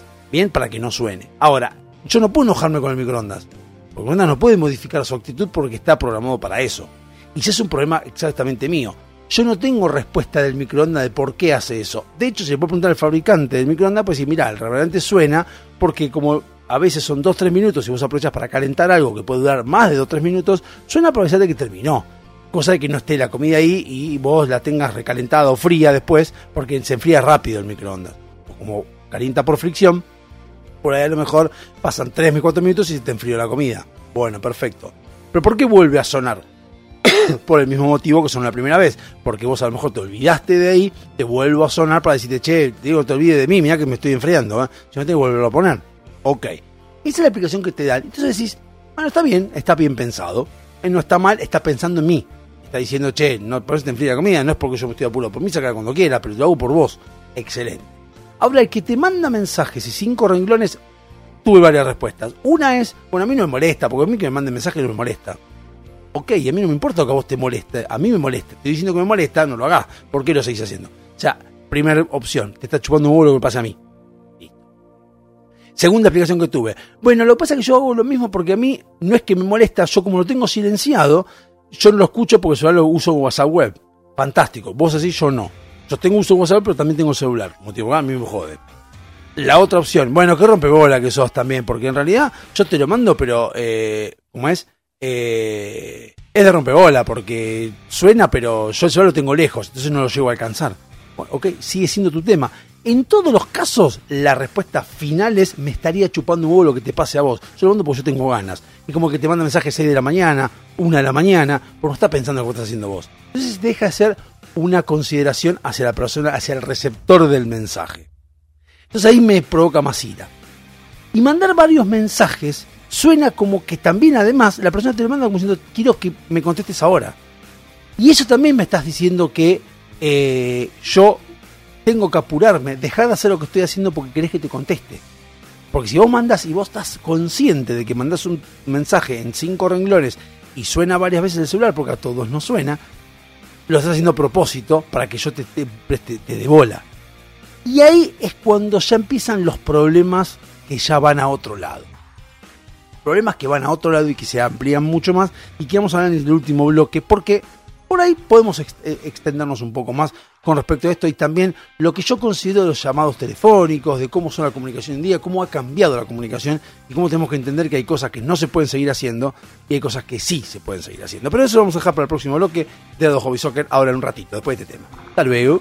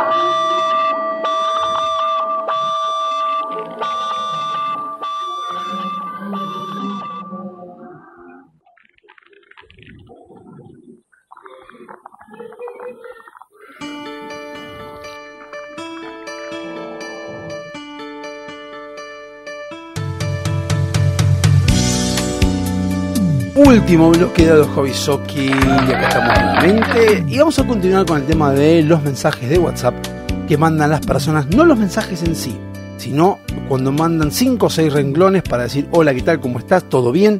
Y te mandan 5 o 6 renglones, pero no por el problema del envío del mensaje, sino por la explicación que te da la persona que te mandó 5 renglones y que le explicas cuál es tu problema y le estaría chupando un huevo, no que te, te responde no me importa lo que te pase a vos, sino que la explicación que te da como justificando es, te explica lo que él hace y que a él no le molesta.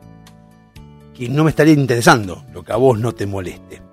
Yo soy una persona que, la verdad, sinceramente, a veces me juega en contra porque a veces no termino decidiendo muchas cosas o termino haciendo las cosas mal, justamente porque no contesto o no, no acciono porque pienso mucho en el otro. A mí no me gusta molestar a otra persona. Yo soy de las personas que coincido plenamente con la frase, el derecho del otro empieza donde termina el mío. ¿Perfecto? O al revés. O empieza el otro donde termina el mío, o termina el mío donde empieza... No, termina el mío donde empieza el otro. ¿Por qué estoy de acuerdo con esto? ¿Esto qué significa? Yo lo entiendo de esta manera. Yo puedo hacer lo que yo quiera, siempre y cuando no joda a otra persona. En el momento que yo jodo a otra persona, yo estoy invadiendo su derecho a tener su privacidad y sus ganas de joder, o sus ganas de que le rompan las bolas. Entonces, de esa manera, yo no puedo estar pendiente, yo no puedo estar haciendo lo que yo quiera. Yo tengo esos límites. Porque vivimos en sociedad, porque vivo con otra gente, porque hay otra gente que tiene sus derechos y no tengo por qué avasallarlos ni apisonarlos. Entonces, y esto no aplica nada más que a los derechos de hacer que tu perro cague la vereda del otro. Que eso es obvio, es evidente que no se debe hacer porque estás cagándole la vereda a la otra persona. En las cosas pequeñas también tiene que ver. En las pequeñas también. O sea, vos tenés que conocer a otra persona, si le vas a mandar un mensaje o algo por el estilo, y la persona te pone ciertos límites, como por ejemplo puede ser un negocio que te diga mandame mensajes de 9 a 13, perfecto. Si vos mandas un mensaje a las 8 y media o a las 13.30, evidentemente vos no estás cumpliendo con lo que te están pidiendo. ¿Ok? Existen negocios que te ponen, lo atendemos de 9 a 13, pero no, no dicen que no puedes mandar un mensaje a las 14. Lo que te están diciendo es que no te van a contestar a las 14.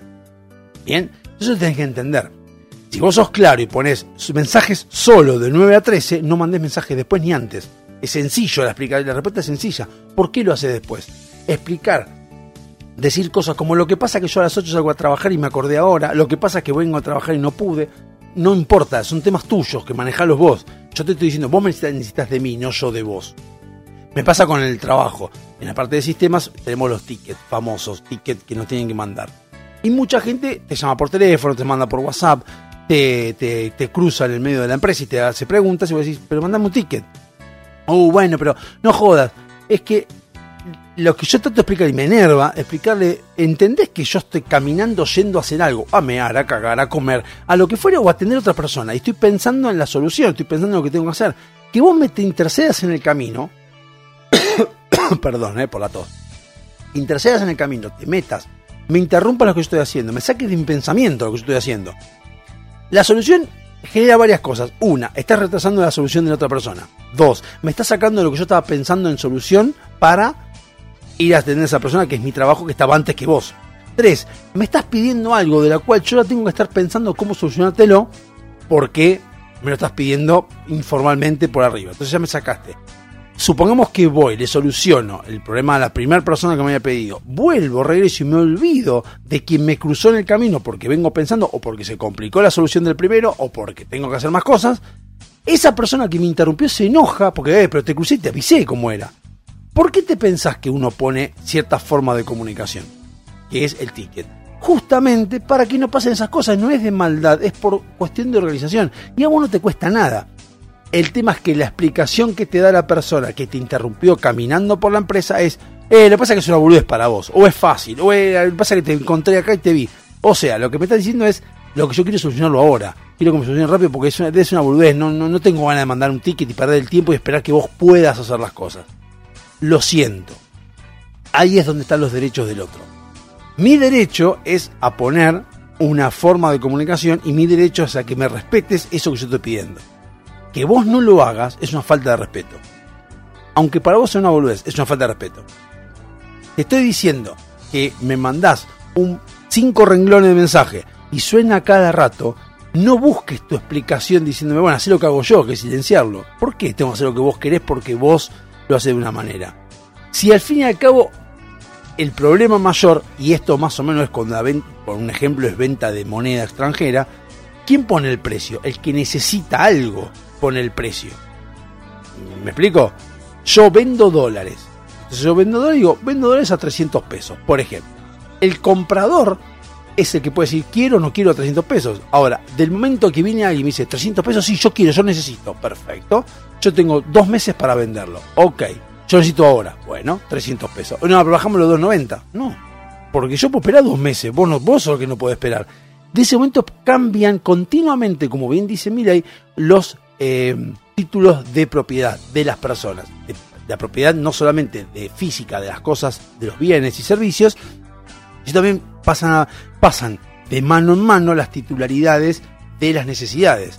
¿Quién está necesitado? Yo vendo 200 dólares. En dos meses, estoy diciendo, de acá a dos meses puedo esperar. La estoy vendiendo ahora. Viene alguien y me dice, te doy 290 pesos, lo vendo a 300. Entonces, la persona que me está ofreciendo está a partir de momento está necesitada de los dólares y está no incumpliendo lo que yo digo, no, porque está dentro del plazo, pero me está diciendo yo quiero tengo tengo como pelusa, no sé si la ah, porque prendí el ventilador. Eh, perdón. Entonces, esta persona me está diciendo que necesita los dólares, entonces me está ofreciendo, porque le conviene, si mira, te los compro pero menos. tenés dos opciones. Ahí me pasa a mí la respuesta. Me dice, tenés dos opciones. Ten- ya tenés un potencial comprador. Bien. No al precio que vos lo vendés. No. Pero te doy la posibilidad de que ahora lo compres, pero te estoy diciendo implícitamente. O compras ahora a dos no, o los vendés ahora a 2.90 o esperás dos meses, donde está la, po- la- la- la posibilidad de que nadie te compre y te meta los dólares en el orto. Y en dos meses, si vos no conseguiste comprador de dólares, yo que te los quiero comprar hoy a 2.90 te lo voy a comprar a 2.80. Por obviedad. Así funciona todo. Es negociación, no es capitalismo. El capitalismo lo que hace es mostrar eso. Pero eso es la negociación de cualquier persona, el ser humano, de que existe el ser humano. Esto es lo mismo. Si vos mandás un mensaje a una persona de cinco renglones, vos fuiste la persona que iniciaste la conversación. Vos fuiste que estás necesitado de mí, de mi respuesta. Entonces, por lo menos respetalo. Después está la otra, cuando uno manda un mensaje y te responden en cinco renglones. ¿Qué pasa ahí? Ahí hay un problema. Ahí hay un problema y el problema está en que vos iniciaste la conversación, la otra persona te contestó y te contestó con cinco renglones. ¿A vos te molesta? Sí, te molesta. Pero en realidad, hasta hace poco él estaba tranquilo sin que vos le mandaras ningún mensaje. ¿Por qué motivo vos querés que te contesten de la forma que vos querés? Bien, porque estás indicando que te molesta que te contesten así, en cinco renglones. Bien, ok. Ahí hay un debate. La otra persona te puede decir, mira, la, respuesta tiene que mira, la verdad me chupo un huevo que te pasa a vos, me llamaste a mí, yo no soy a vos, así que yo te contesto así. Te gusta bien y si no, llama a otro. Esa respuesta que hay que hacer. Que pasa que uno empieza a dar explicaciones que no, que no se condicen con lo que realmente es. Que bueno, pasa que yo lo silencio, jajaja, que hincha pelota que sos. No, te estoy contando. Lo mismo pasa con los audios. Hay gente que no le gustan los audios. De hecho, me dice eh, eh, Sebastián Ruiz, me conteste, me dice, para mí los audios tienen más de 30 y 40 segundos. Más de eso no, si no es un podcast. Lo dijo como gracia. Estuvo bien. Vamos a poner risas porque merece. Entonces le dije, mira, la verdad, sinceramente, un audio depende de lo que uno quiera hacer. Si uno quiere dar toda la explicación de lo que necesita o de lo que va a necesitar, suena una vez y vos, la persona que lo recibe, ya se ve, por ejemplo, un audio de 12 minutos, sabe que va a tener que tener 12 minutos para escucharlo. De ese movido, el que le envió el mensaje sabe perfectamente bien de que el momento que lo envió no puede pretender una respuesta a los 5 minutos, porque ya de movida tiene 12 para escucharlo.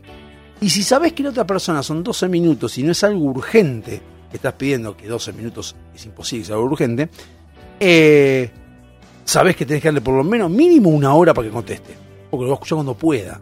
Porque tiene que prepararse para escuchar 12 minutos. Obviamente, tiene sus cosas para hacer. Y ahí es donde viene la parte de los cambios de comunicación. Hoy en día, hoy en día, cambió mucho lo que es la llamada telefónica. En 1990, en los 90, antes de Internet, cuando estábamos llamando por teléfono, la única forma de comunicación era el llamado telefónico. Puede ser mucho, corto, largo, lo que fuere, pero puede ser una llamada telefónica, estar hablando de, de bueyes perdidos con tu mejor amigo, o puede ser que estés hablando con una chica que está dando el doble, o puede ser que estés hablando con tu hija que son 5 segundos. No importa, ahí dependía mucho del mensaje, porque la única forma de comunicarse era esa. Entonces después estaban los, padres que te decían, "Eh, dos horas hablando con, la, con, la- con tu novia, dejaste romper la bola. Bueno, pero eso es un tema distinto, porque ahí depende de lo que esa persona mande o trate de hablar o tenga tiempo de hablar. Es, es totalmente distinto. A medida que nació Internet y cambió la forma de comunicarse, el llamado telefónico hoy en día, hoy en día, ya sea por WhatsApp, espero que no lo haga más nadie porque WhatsApp es una mierda, pero llamado telefónico es exclusivamente para algo urgente. Urgente no, tiene por qué ser grave. Urgente no significa que alguien está enfermo o que está muriendo. No, urgente puede ser, estoy en la pollería y quiero comprar o pollo o carne, milanesa de pollo o de carne, ¿cuál querés? Y te tengo que llamar en el momento porque está, me está atendiendo, yo no puedo estar esperando cómo conteste el mensaje. Ahí sí corresponde llamado telefónico. Bien, hay llamado telefónico. Hola, ¿qué tal? ¿Cómo andás? ¿Todo bien? Sí, te hago una pregunta. ¿Po- ¿Milanesa de pollo o de carne? Pollo, listo, gracias, y cortás. Es un llamado telefónico rápido y eso es urgente, una resolución urgente. Por eso el llamado telefónico, cuando te llaman por teléfono para cosas que no son urgentes, te rompe los huevos. Caso ticket mismo de la empresa. Te llama, tengo un problema con el Windows. Manda un ticket. O sea, si puedes laburar, no, pero me molesta el cartelito. Lo puedes laburar. Y pero me molesta. Y bancatela. ¿Qué querés que haga? O sea, manda un ticket y como corresponde. Ahora, me llamás porque no prende tu máquina, no podés laburar, ahí sí te digo, che, que no lo mandé porque no podés primero, aunque puedas, pero es urgente. Bien, Eso es lo que la gente tiene que entender de la otra persona, del receptor del mensaje. El receptor del mensaje está para eso. La llamada telefónica es para las urgencias. Los WhatsApp sirven para cualquier cosa. Por ejemplo, mi hija hace poco le dijo a mi hijo, decile a Julieta, mandale, preguntale a Julieta qué opina del vestido que le hice para Halloween. Muy lindo todo. Y yo decía, ¿por qué no le mandás vos, mamá, un mensaje a Julieta para que Julieta escuche el mensaje cuando pueda? Y te va a contestar. No, porque así ya lo hace. Es que el tema, y ahí es que hay que entender, que en la mentalidad de un adolescente es una boludez lo que estás diciendo. Le estás pidiendo algo que lo puedes hacer vos. No tiene sentido. No tiene sentido porque, no, porque haga algo. No, que haga algo, decirle, mandarle, decirle, bueno, cuando Julieta se ponga el vestido, decir vos qué opinás. Si le quedó bien o no le quedó bien. Si lo pudo usar o no pudo usar. Contame vos, desde tu punto de vista, qué opinás. Por eso la información cambió la forma de comunicar y todo. Así que yo quería decir esto porque les dije a Polisi y a Ruiz que les iba a dedicar los últimos dos bloques de Dado Hobby Soccer para esta explicación de que me parece que habría que pensar un poco más en el otro, ya sea por los WhatsApp o cualquier cosa, y entender de que a veces no todo, la frase, o sea, no todo, no todo es lo que uno quiere hacer y que los temas de uno terminan cuando empieza el derecho del otro. Por eso, siéndola los 13 minutos 10 segundos de este bloque, sin presentación, sin nada, en crudo, digamos, debo decir que tengo que terminar el programa porque después de este programa viene otro y tengo que respetar los horarios que me pidió Esteban. Yo no me puedo pasar. Así que, vuelvo a repetir lo que les digo siempre, busquen la libertad que les va a dar la felicidad, sean libres, sean felices. Y tengo que decirlo, pero ojalá que no gane Lula el domingo, aunque creo que va a ganar, pero bueno, no importa. Esperemos haya ganado, ustedes ya lo saben, yo todavía no, porque para mí es sábado. Así que este, bueno, esperemos que no gane Lula, pero bueno, si es así, evidentemente es lo que quiere Brasil. Bánquensela después cuando se caguen de hambre o cuando sigan teniendo el mismo problema que tienen hasta ahora con el populismo.